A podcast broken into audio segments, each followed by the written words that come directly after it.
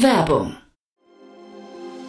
Sei dabei beim HTGF Family Day am 11. und 12. Juni in der Station Berlin. Für zwei Tage voller Inspiration und Business. Tauche ein in ein einzigartiges Netzwerkerlebnis mit bis zu 1500 Teilnehmenden. Erkunde das innovative Seed- und Later-Stage-Portfolio des Hightech Gründerfonds. Lass dich vom vielseitigen Programm inspirieren und knüpfe wertvolle Kontakte. Sichere dir jetzt dein Ticket. Mehr Informationen findest du unter www.family-day-htgf www.ftf.de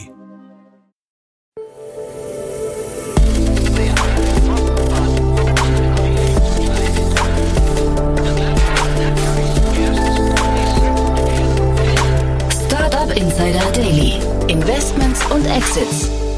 Herzlich willkommen zu Startup Insider Daily. Mein Name ist Jan Thomas und das hier ist unser Format Investments und Exits. Ihr wisst wahrscheinlich, wir begrüßen hier jeden Tag die Creme de la Creme der deutschen und österreichischen und Schweizer Startup-Szene und sprechen mit ihnen über Finanzierungsrunden und über Exits, über Akquisitionen jeglicher Art, über Trends, über Geschäftsmodelle und, und, und. Also alles, was aus Investorinnen und Investorensicht wichtig ist.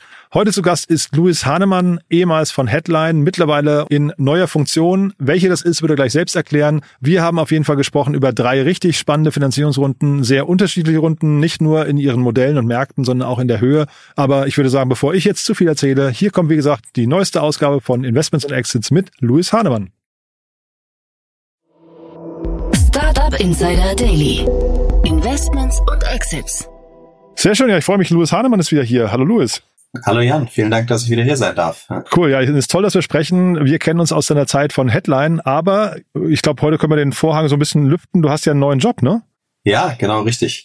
Ich habe ähm, bei Project Together angefangen und es ist keine, sagen wir mal, mh, hm, logische Folge, wenn man äh, mich nicht gut kennt, ne? weil dann denkt man irgendwie äh, Venture Capital und Startups und jetzt bei einer NGO anfangen, äh, wie passt das zusammen? Äh, aber es passt ganz gut zusammen, weil äh, ich immer schon sehr neugierig war und immer neue Sachen ausprobieren wollte und es auch in meiner Laufbahn gemacht habe. Und ich habe jetzt halt ja, irgendwie den Eindruck gehabt, nach äh, über sieben Jahren äh, Headline äh, habe ich was Neues gebraucht, habe auch neue Ansätze ge äh, gebraucht, sozusagen die Welt anders zu verstehen und anders zu denken. Und da bin ich auf Project Together gestoßen, die eigentlich einen simplen Ansatz haben, Aha. wo sie sagen, gemeinsam können Organisationen und Menschen deutlich mehr äh, erreichen als alleine. Und das stimmt natürlich generell, aber ist natürlich bei manchen Sachen wichtiger als bei anderen. Ne? Und gerade so bei systemischen ähm, Herausforderungen, ne? irgendwie äh, Probleme, die ich als Einzelperson oder Einzelfirma nicht gut lösen kann. Und äh, da haben die schon einen ganz guten Track Record und da habe ich den Gründer kennengelernt, den Philipp von der Wippel. Und dann haben wir eine Mission gefunden, auf die ich und er äh, Lust hatten und die habe ich jetzt äh, gestartet dort. Und kannst du mal, um das vielleicht noch ein bisschen greifbarer zu machen, so dieses Zusammen äh, gehen viele Dinge besser als alleine. Äh, Gibt es da ein konkretes Projekt, über das du mal sprechen kannst, wo du sagst, äh, das ist eins, das dich begeistert hat? Ja, auf jeden Fall. Also ich glaube, so den, den Durchbruch hatte Project Together ähm, in der ersten Corona-Welle. Mhm. Da gab es ein Projekt, das hieß Wir versus Virus ähm, wo es ja irgendwie darum ging, wie kann die Gesellschaft jetzt in kürzester Zeit eigentlich mit einer neuen Herausforderung umgehen. Und jeder von uns, wenn man ehrlich ist, war mit der Situation überfordert. Egal ob als Einzelperson, als Firma, als Regierung, als Ministerium, als ne, welche Organisation und Person auch immer. Und dann hat Project Together in einem sehr großen Hackathon Leute zusammengebracht, um wirklich in kürzester Zeit Lösungen zu arbeiten. Und das, äh, der ganze Prozess äh, nennt sich Open Social Innovation. Da, wir reden ja hier auch in dem Podcast immer sehr viel von technologischen Innovationen, aber es gibt ja genauso auch soziale Innovationen, ne, die der Gesellschaft ähm, was bringen. Und diese Innovationen ähm, müssen halt trotzdem irgendwie gesteuert, geleitet werden. Ähm, es, es braucht einen Prozess, man muss die Menschen zusammenbringen, Informate, das moderieren. Und dann ist halt das besonders Wichtige, ähm, auch nicht nur darüber geredet zu haben, sondern dann auch direkt in die Umsetzung ähm, zu gehen. Mhm. Und ähm, ja, dort sind richtig viele tolle äh, Projekte damals raus, äh, rausgekommen. Mhm. Cool. Also äh, vielleicht kannst du noch kurz sagen, wer sich bei dir melden äh, darf, wenn jemand, jemand jetzt sagt, äh, das klingt nach einem Thema, dem ich ja. da irgendwie auch, äh, wo ich gerne mitmachen möchte oder irgendeinen Teil zu beitragen möchte. Mhm. Sehr gerne. Also jetzt in der Mission, die ich starte, geht es im ersten Schritt darum, also die heißt 10.000 Tage. Das ist ungefähr die Zeit, die man verbringt mit seiner äh, Arbeitszeit im gesamten Leben. Und darum, wie kann man die 10.000 Tage eigentlich sinnvoll ähm, einsetzen? Und äh, ja, da haben wir jetzt quasi so einen ersten äh, Prozess gestartet. Und ich glaube, alle Leute, die sich so in Richtung Fachkräftemangel, aber auch äh, Impact-Jobs sozusagen interessiert sind, die können sich melden. Und das ist jetzt ein Projekt, was auf 15 Monate angelegt ist. Und ich glaube, in ein, zwei Monaten, ne, wenn du Lust hast, äh, kann ich auch noch mal mehr genauer erklären, mhm. wo es dann auch einen direkteren Call to Action äh, gibt, wie Leute mitmachen können. Super. Dann würde ich sagen, wir steigen, du hast ja drei Themen mitgebracht, wir steigen mal ein in die Themen. Ähm, schöne Themen, finde ich. Äh, Fangen wir an, glaube ich, mit Traceless Materials. Die kenne ich hier auch aus dem Podcast. Ähm, die äh, habe ich immer aus dem Augenwinkel so äh, im Blick, weil die echt, ich finde die richtig cool. Ne? Ich weiß nicht, wie du sie findest. Ja, mega, mega. Also es ist, äh, glaube ich, echtes Vorzeigeunternehmen und auch so eins, wo dieser Impact Angle relativ klar ist. Ich habe die Gründerinnen kennengelernt und die wollen wirklich was ähm, verändern. Und jetzt ist eigentlich das spannende Neue passiert, was zumindest ich will es nicht ausschließen, sozusagen, dass es sowas nicht schon mal vorher gab, aber ich so noch nicht mitbekommen habe, dass wirklich ein Ministerium sagt, sie nehmen auch mal eine signifikante Summe in der Hand, in dem Fall fünf Millionen vom Bundesumweltministerium äh, für Traceless. Und ne, wie häufig bei Förderung geht es dann auch nicht irgendwie ähm, darum, dass die jetzt damit machen können, was sie wollen, sondern es geht um den Bau einer Demonstrationsproduktions Anlage, mhm. ne? sozusagen, wo man dann, im Endeffekt geht es denen ja darum, ne, Traceless auch ohne Spuren zu hinterlassen, wenn man den Namen jetzt mal übersetzt. In dem Fall geht es darum, wie man pflanzenbasierte Ersatz für Kunststoffe im industriellen Maßstab ähm, erzeugen kann. Und das finde ich eine äh, richtig tolle Sache, sozusagen, dass die ähm, ja einfach in, in der Lage sind, sowas in Deutschland aufzubauen, ähm, und was ja auch einfach wichtig ist sozusagen für den Wirtschaftsstandort und glaube ich so an diese äh, Schnittstelle zwischen Gutes tun und ähm, ein sehr sinnvolles Business aufzubauen liegt. Ich finde die ähm, wirklich großartig. Es sind ja zwei Gründerinnen. Ne? Ich hatte die äh, Johanna Bahre hatte ich im Podcast damals und das war der Anlass damals war, dass sie ähm, eine einen Zuschuss bekommen haben vom Europäischen Innovationsrat. Also quasi ähnlich wie das, was sie jetzt haben, finde ich. Ähm, also das war damals Europa, jetzt quasi in Deutschland, aber ich will damit nur sagen, die, die gehen auch, finde ich, ähm, als Startup einen sehr ungewöhnlichen Weg, weil sie halt eben nicht sich von Finanzierungsrunde zu Finanzierungsrunde irgendwie ähm, ja, weiß nicht, ähm, organisieren, sondern im Prinzip eigentlich von Fördergeldern, wenn man es so sagen kann, glaube ich, äh, leben. Ne? Das finde ich irgendwie cool. Da, dadurch ist man auch so ein bisschen unkorrumpierbar, glaube ich. Hm. Also ich kenne, ich, ich weiß es nicht genau, aber mein Verständnis ist, sie haben durchaus schon beides. Ne? Sozusagen, es gibt auch, äh, ich sage jetzt mal, klassischere Investoren, die dabei sind. Ah ja, bei Crunchbase sieht man, also Planet A Ventures ist dabei, glaube ich, ne? Genau. Und der HTGF, ja, hast du recht, ja. Genau, ne? sozusagen über Friedhof äh, und Planet A sozusagen, mhm. da wusste ich jetzt, sagen, dass die damit involviert sind und auch in dieser Inkubationsphase sehr involviert waren. Ähm, aber natürlich ist es so, wie du sagst, es ist eine ganz andere Herangehensweise hinzugehen und es gibt einem wahrscheinlich in der Phase auch erstmal die Möglichkeit, ich kenne wenige VCs, die sagen, ne, hier sind fünf Millionen, bauen wir eine Demonstrationsproduktionsanlage an. Ich ja. vermute, wenn sie das haben, dann gibt's wieder sehr, sehr großes äh, ja, Interesse sozusagen dann auch da äh, rein zu investieren. Ja. Mhm. Genau, und also ich glaube, wir, wir drücken den allen die Daumen, weil das ein Thema ist, also sowas braucht braucht die Welt, glaube ich. Ne? Vielleicht nochmal kurz auch, das haben wir, haben wir vorhin vergessen, äh, Luis, du hast ja auch als Zwischenschritt zwischen Headline oder quasi da äh, in, im Zusammenhang damit, hast du ja auch bei Revenge schon mitgeholfen, ne? glaube ich, äh, in der Aufbauphase. Das ist ja eigentlich ein ganz guter Schritt auch Richtung Project Together und da hätte das hier wahrscheinlich gut reingepasst, ne? Ja, auf jeden Fall. Ja, das ist richtig. Ne? Das ist, ist, äh, würde ich sagen, ein Startup, was sehr gut zu einem Impact-Fonds ähm, passt. Ja. Mhm. Und vielleicht nochmal kurz Herausforderung, vermute ich mal hinterher, ist irgendwie, ja, ich weiß nicht, eine ähnliche Kostenstruktur anbieten zu können wie die herkömmlichen Produzenten, ne? Ja, also das ist eigentlich das, das, das Hauptproblem heutzutage, dass es sich meistens beim Material einfach noch nicht lohnt, die nachhaltigeren Lösungen zu nehmen. Ne? Deshalb führt es dann dazu, dass viele mal so ein bisschen nachhaltig machen, mhm. ähm, aber den Großteil halt traditionell herstellen lassen. Und das ist die große Herausforderung. Ne? Wenn plötzlich es geschafft werden kann, dass die nachhaltige Lösung genauso teuer ist oder ähm, im Bestfall sogar günstiger ist, dann äh, glaube ich, hat steht ein echten Durchbruch bevor. Mm, cool. Dann gehen wir zum nächsten Thema. Dr. Vivian Karl. Äh, cool, habe ich neulich kennengelernt, aber bin auch da gespannt, was du von ihr hältst. Oder ja. von dem Team, ne? Ja, ja genau. Ich habe die, die Gründerin sozusagen, also da ist, ist es äh, einfacher zu merken auch so, dass sozusagen die äh, Marke Dr. Karl wirklich von einer Frau, einer ähm, Apothekerin, Dr. Vivian Karl, sozusagen ähm, gegründet worden ist. Und das ist ein Female Health Startup. Ähm, ich habe die Gründerin im Kontext von Brave Space kennengelernt. Ähm, und da hat man gleich gemerkt, ne, sozusagen, die, die macht es aus einer Passion heraus, äh, die, die möchte das Thema angehen. Ne? Das ist jetzt, ja, muss ich sagen, immer noch ein bisschen ungewohnt, wahrscheinlich für uns zwei Männer drüber zu reden, aber das ist ja auch Teil davon, es zu enttabuisieren, mhm. ne, sozusagen Frauen-Intimprodukte ähm, aufzubauen, ähm, und dann groß zu machen. Was ich hier so toll finde, man hat eine doppelte Expertise sozusagen bei der Gründerin. Einerseits sozusagen ist sie Apothekerin, kennt sich aus, wie man Produkte baut. Andererseits ist sie auch sozusagen wirklich in der Lage, so die, die, die klassischen Ingredienzien von einer starken Gründerin, die einfach eine starke Überzeugung hat und auch richtig das nach vorne bringen will und, und groß denkt. Und was hier jetzt sozusagen ähm, der Anlass ist, warum wir darüber sprechen, äh, sie hat erfolgreiche 1,5 Millionen Euro äh, eingeworben von ähm, sowohl Angels als auch von äh, VCs.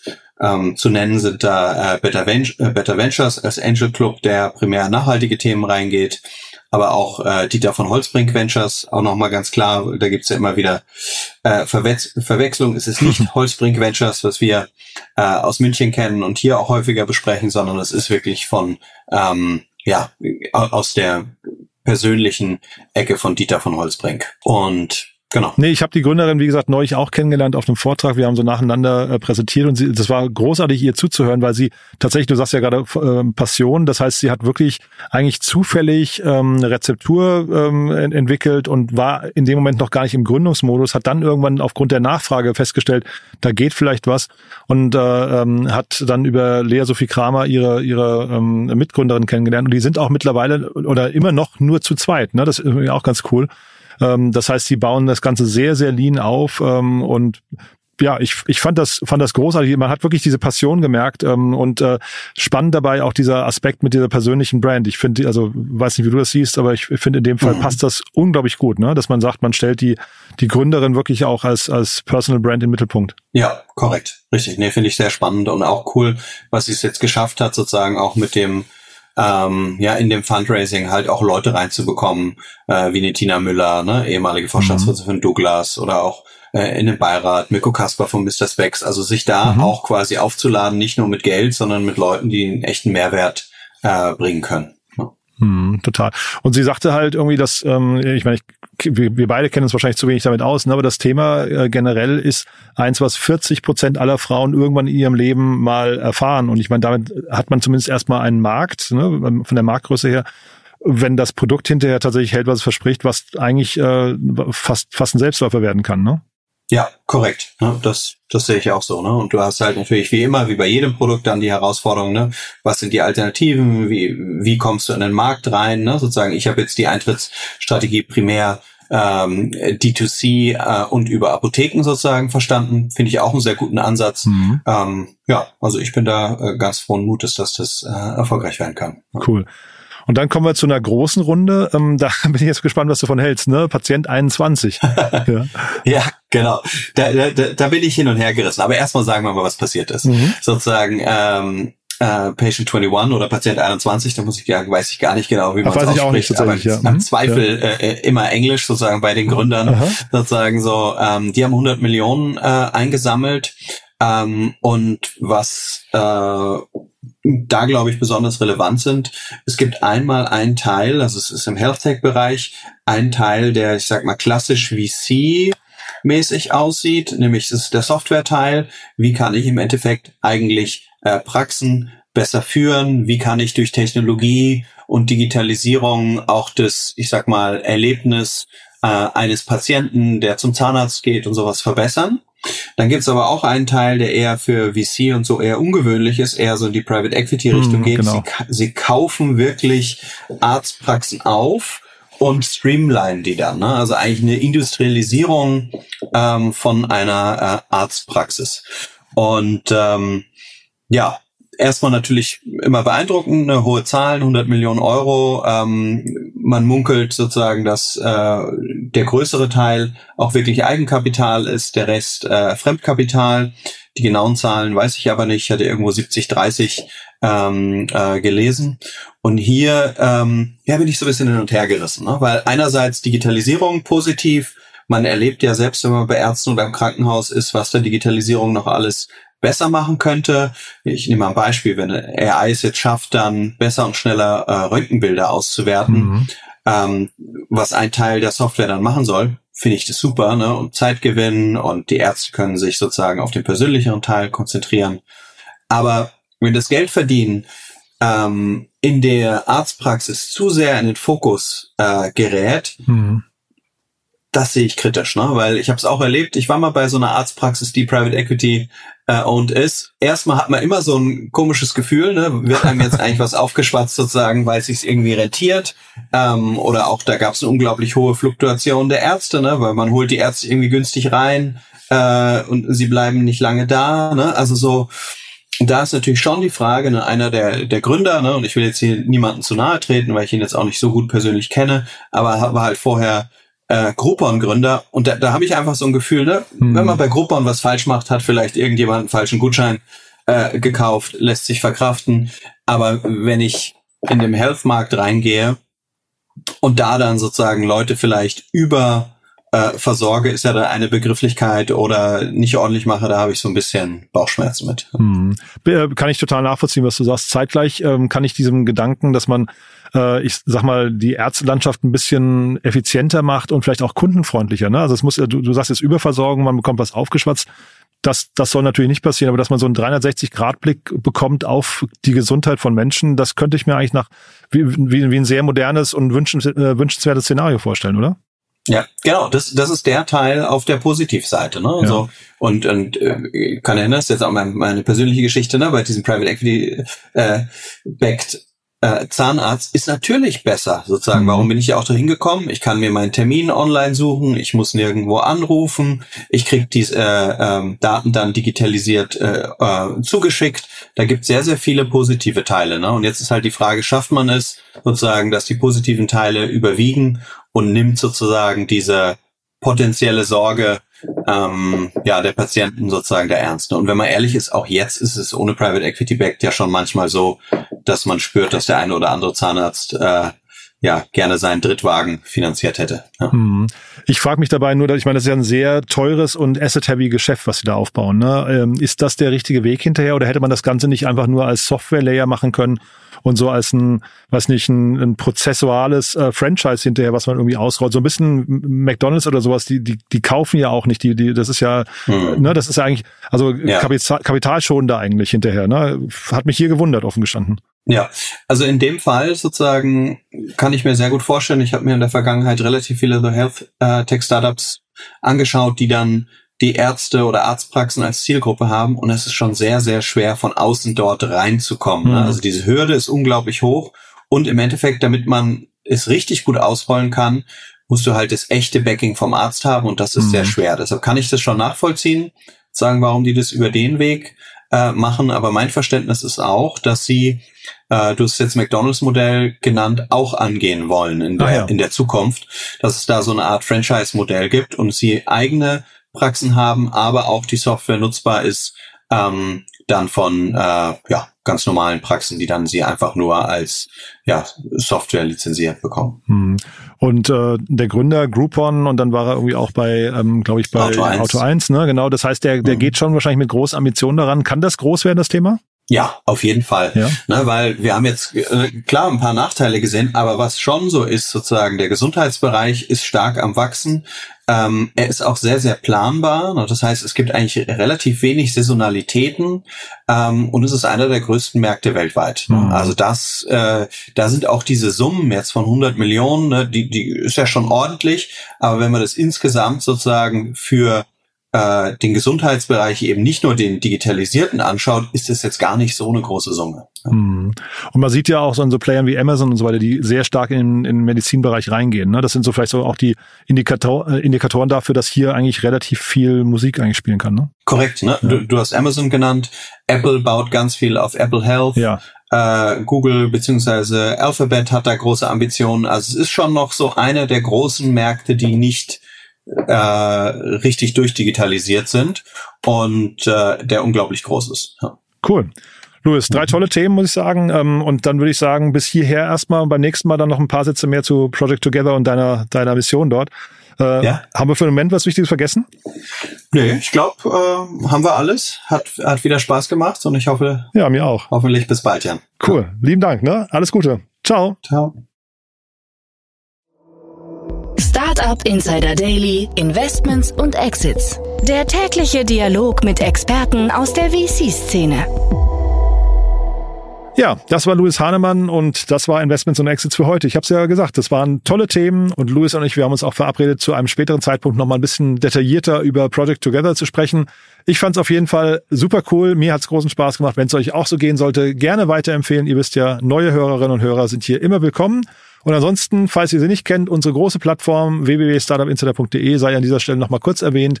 Ihr wisst ja, wir versuchen das größte Verzeichnis der deutschen Startup-Szene zu bauen mit allen Startups, Gründerinnen, Gründern, Business Angels, VCs und allem, was dazugehört. Natürlich gibt's da Nachrichten, Artikel, jede Menge Podcasts, demnächst auch Events. Also wir bauen da wirklich was richtig Cooles, freuen uns über Feedback, freuen uns natürlich auch, wenn ihr die Plattform teilt und eifrig nutzt und gerne auch mal bei uns bei den offenen Jobs vorbeischauen. Wir suchen weiterhin ja nach tollen Mitarbeiterinnen und Mitarbeitern, die uns helfen möchten, die Plattform, den Podcast, die Newsletter und alles, was wir sonst noch machen, voranzutreiben. Startups sind unser Thema und wir suchen Menschen, denen es genauso geht. So, das war's für den Moment. Euch einen wunderschönen Tag, vielleicht bis nachher. Es kommen noch tolle Interviews oder falls nicht nachher, dann ja hoffentlich spätestens bis morgen. Ciao, ciao.